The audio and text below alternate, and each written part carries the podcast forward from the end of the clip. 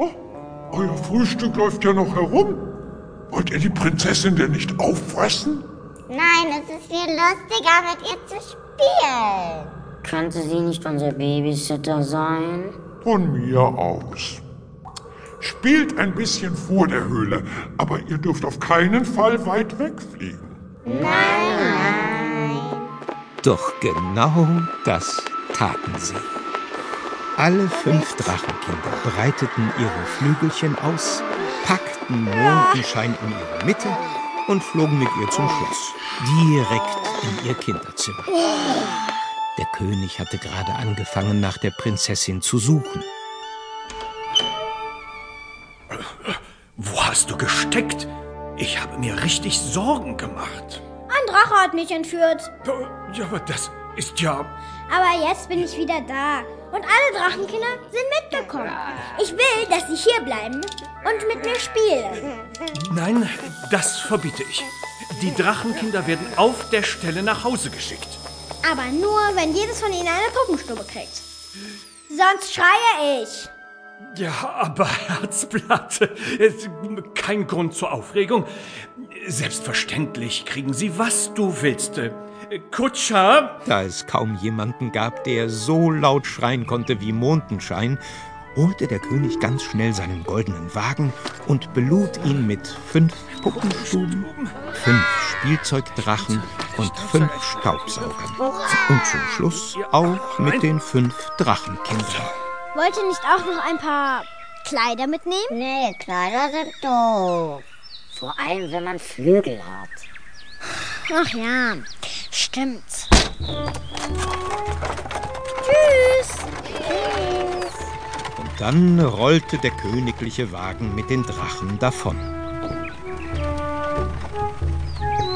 Was für ein merkwürdiger Montag.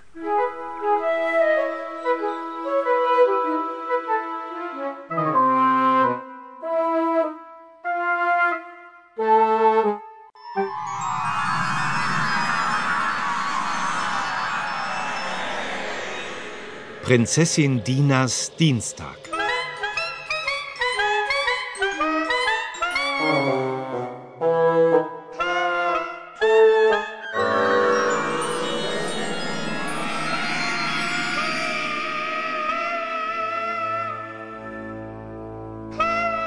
Es war einmal eine Prinzessin, die hieß, Dina.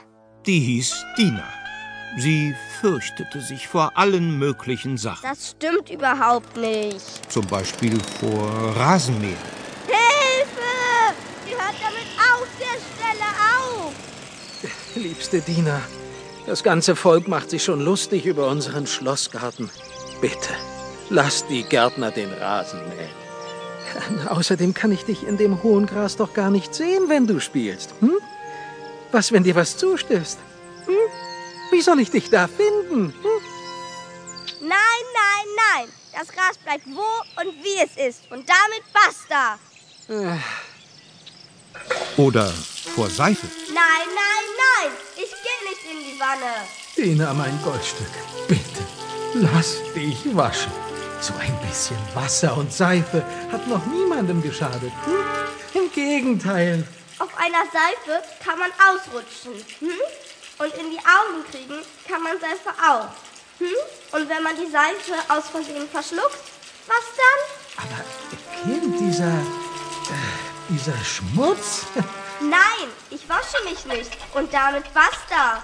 ah, ja, daneben nicht. Ganz besonders machten ihr Eichhörnchen Angst.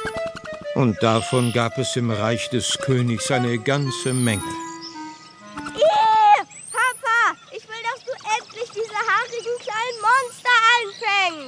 Aber mein Herzblatt, die springen so flink von Baum zu Baum. Wie soll ich da hinterherkommen? Hm? Das ist unmöglich. Dann fäll die Bäume. Nein, nein, nein. Ich fälle keinen einzigen Baum. Und damit basta. So sehr dem König seine Tochter am Herzen lag. Auch die Bäume liebte er.